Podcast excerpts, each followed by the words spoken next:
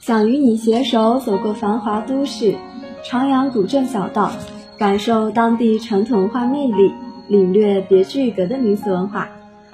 穿越自然奇景，漫步沙滩岸边，带你了解当地的人文景观。想陪你走东街串西巷，尝尽异域小吃，看遍自然美景，访红窗探古迹，带你领略天下风情。心随景起航，情随景舒张。中国文化博大精深，深入了解文化背后的故事。中国幅员辽阔，地大物博，探寻自然界的奥秘。今晚，让我们挽手相约，行万里，走进中国。亲爱的各位听众朋友们，晚上好！您现在收听到的是丛台之声广播电台，欢迎大家调频 FM 八十四点七兆赫，收听这一期的《中国行行万里》。我是主播小兰，我是主播小熊。都说每天运动一小时，健康生活一辈子。小兰，你平时喜欢运动吗？哎，说起运动，我有好多好多喜欢的运动，特别是亲近大自然的运动，我最喜欢了，既有趣又刺激。小熊，我特想推荐一个爬山的好地方给你和听众朋友们，它就是位于中国江西省中西部，有着“奇山半草甸，天下一绝”美誉的武功山。你说的是视频里那个日出日落、景色绝美的武功山吗？我当时才看到视频，就把它加入暑假旅游必去景点名单啦，好期待接下来的介绍内容。那么接下来就开始我们的武功山之旅吧。武功山有国家五 A 级旅游景区、国家森林公园、国家地质公园。二零零九年，武功山被中国国家地理评为中国十大非名著山峰之一。武功山主峰白鹤峰海拔一千九百一十八点三米。自汉晋起，武功山被道佛两家则为修身养性之洞天福地。明朝时香火达到鼎盛时期，山南山北建起了庵堂寺达一百多处。自唐宋以来，诸多仰慕其名而登山游赏、吟诗作赋的名人学士络绎不绝。小兰，我和你说，我最喜欢其中的草甸奇观景区了。武功山的高山海淀，海拔奇高，面积甚广，十万亩草甸绵延于海拔一千六百多米的高山之巅，穿云入雾，春夏绿油油，秋季金灿灿，冬天白皑皑，游人无需远赴边陲，便可领略北国风光。另外，武功山历史上曾与衡山、庐山并称江南三大名山，被冠以“衡首芦苇武功中，站立远遥，村庄田野尽收眼底，大有万里云山齐倒也，九霄日月可摩肩”之意境。其风景名胜遍及全山，有一湖、二泉、五瀑、七潭、七岩、八峰、十六洞，悉属离景之称。景区内连绵十万亩的高山草甸、红岩峰、瀑布群、金顶古迹潭群，堪称江南三大绝景，令人神往。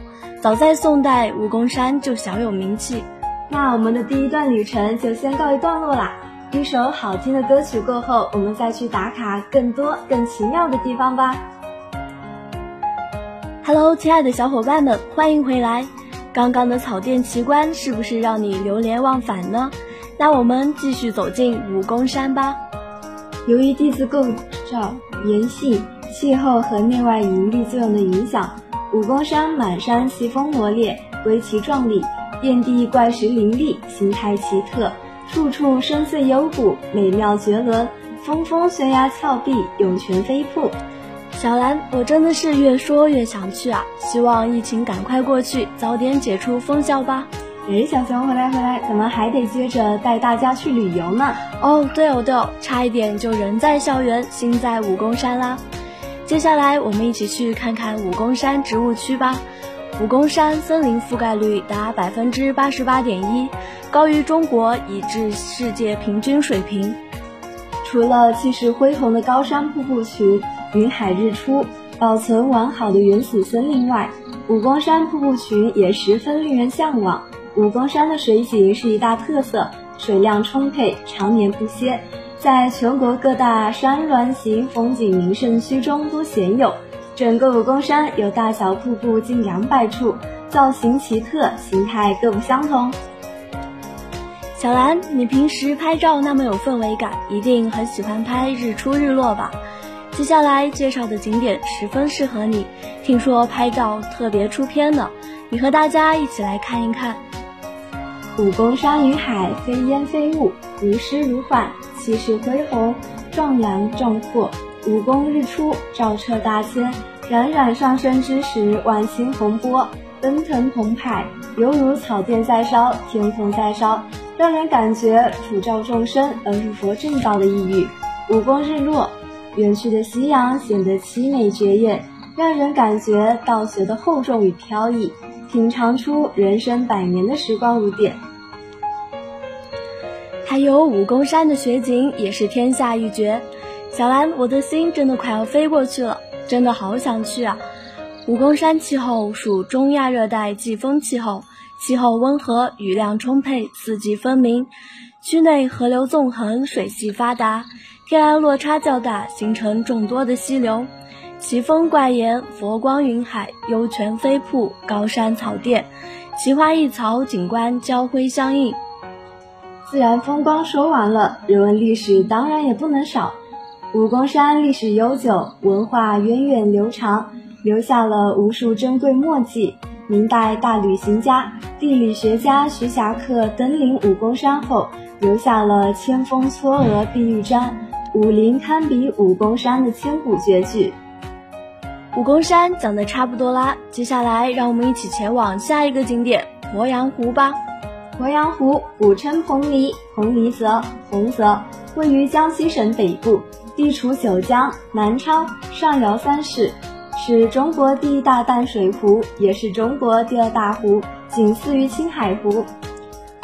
鄱阳湖有百分之七十的水域在江西省九江市境内，其余百分之二十的水域在江西省上饶市境内，百分之十的水域在江西省南昌市内，主要由赣江、修河、信江、饶河等水源供给，自南向北在九江市湖口县。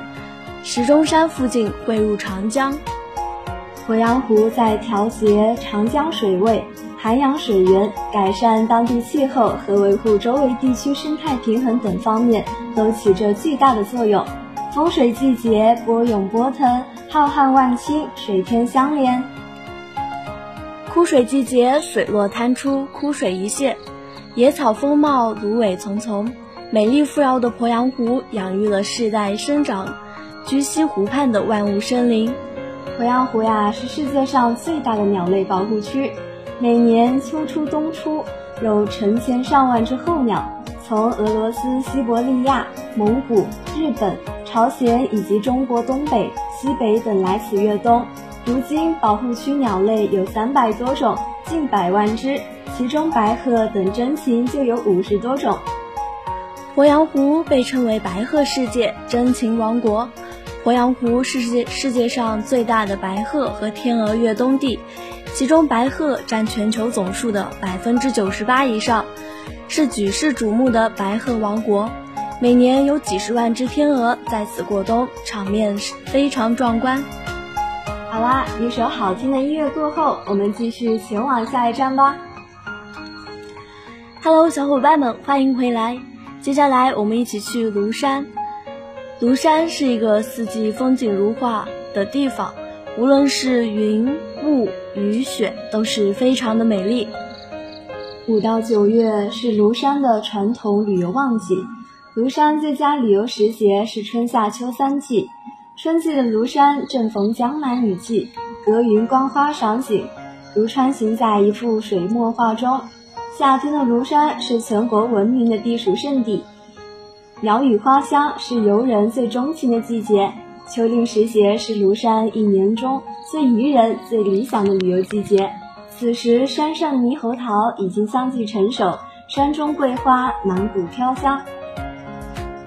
冬天的电山是最佳的常暑季节，这时山被洁白的冰雪笼罩，雾凇雨松，使电山千峰万壑一夜之间变成了琉璃世界。如座冰塔高耸云天，接下来，让我们一起走进庐山的有趣的景点吧。第一个是世界地质公园。二零零四年，庐山申报世界地质公园成功，成为首批世界地质公园。庐山世界地质公园分为山北和山南两个园区，主要地质遗迹包括地层、岩石构造、沉积、水文地质和地质地貌遗迹等六大类。迄今为止。在庐山共发现一百余处重要冰川地质遗迹，保存了中国东部气候变化和地质特征的历史记录。庐山的地貌景观较为特殊，是一种多成因复合地貌景观，依次由断块山构造地质景观、冰蚀地貌景观、流水地貌景观相加而成。庐山有野生植物两千一百五十五种。首次在庐山发现或与庐山命名的主要植物有四十种。庐山有着丰富的野生动物和珍稀动物，上肢兽类有三十三种，鸟类有一百七十一种，如昆虫有两千余种。第二个是庐山的气象景观云雾。庐山云雾景观是庐山一大奇景，四季皆有，夏季最多，秋季较少。庐山云雾中最为著名的就是其中的瀑布云，这也是庐山所特有的。由于形成原因困难，这种景观并不常见。最佳的观赏地点在小天池景区。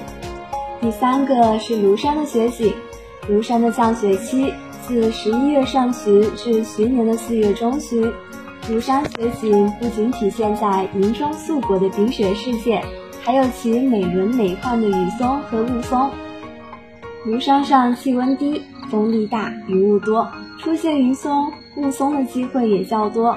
平均每年雨松可出现六十二天，积雪、雨松、雾凇从十月到四月、五月都可出现，主要集中在冬季，此时为观赏冰晶世界的最佳时期。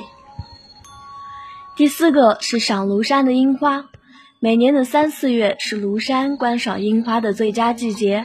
在庐山的植物园和不老峰的沿途都种植了大片的樱花树，每年的三月都是樱花争相开放的季节，花香一阵，仿佛是在庐山云雾中发酵酿出的云中酒，醇香。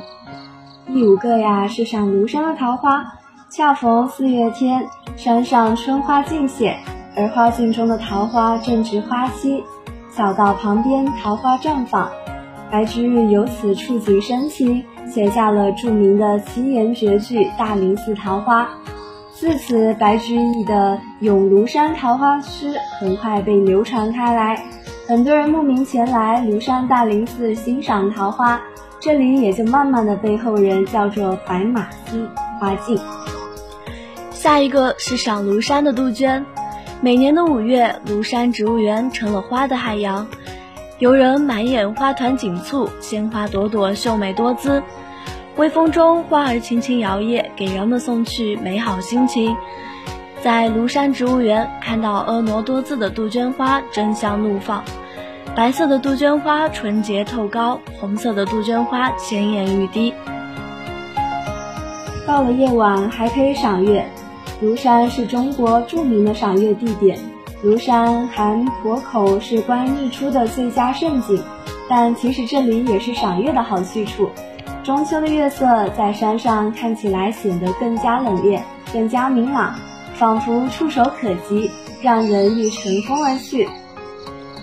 江西让人心生向往的地方还有黄岭，小兰，你知道黄岭吗？我在小红书上刷到过，三月十万亩梯田盛开。黄灿灿的油菜花与远山、近水、粉墙、黛瓦相映成趣，构成一幅天人合一的画卷。山谷中的村落房屋屋后，白墙黑瓦与油菜花互相映衬，仿佛就是从画中走出来的美丽古村。黄陵景区位于江西省的十二山脉，面积约五平方公里，距梨园县城距离三十九公里。江湾高速出口距离九公里。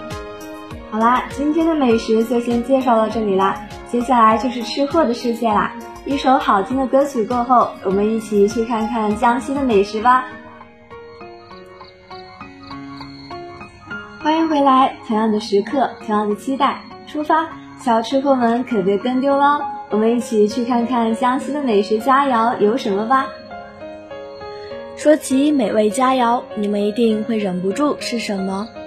我告诉你们，江西的美味佳肴可不同哦，它有着一股原汁原味的乡土气息。哎，小兰，你知道江西的必点名菜是什么吗？记得在豫章记，存称江西。家书惊涛，上纬八方。赣菜如史料记载，虽不属八大菜系，却以广泛的选材和精良的制作而积淀出一股乡土气息。江西的美味佳肴在烹饪技法上注重火候，以烧、焖、炖、蒸、炒为主；而在选料上崇尚绿色、生态、健康理念。江西的生态环境很好。赣菜选料大部分都是本省的特产，如鄱阳湖的藜蒿、井冈山的竹笋、君山湖的大闸蟹、鱼干的辣椒等，这些都是赣菜不可缺少的条件，也是江西美味佳肴的根本。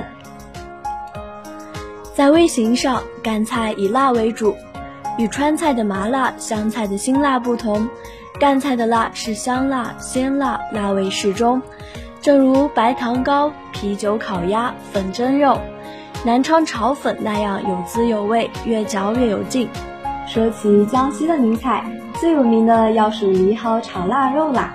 这个做法容易，做料又少，只要买一些藜蒿、腊肉、干椒、蒜末，这一切就轻松啦。只要按照方法去做，一盘美味的佳肴就好了。藜蒿的营养成分、药用价值都很高，有关它的故事也有很多。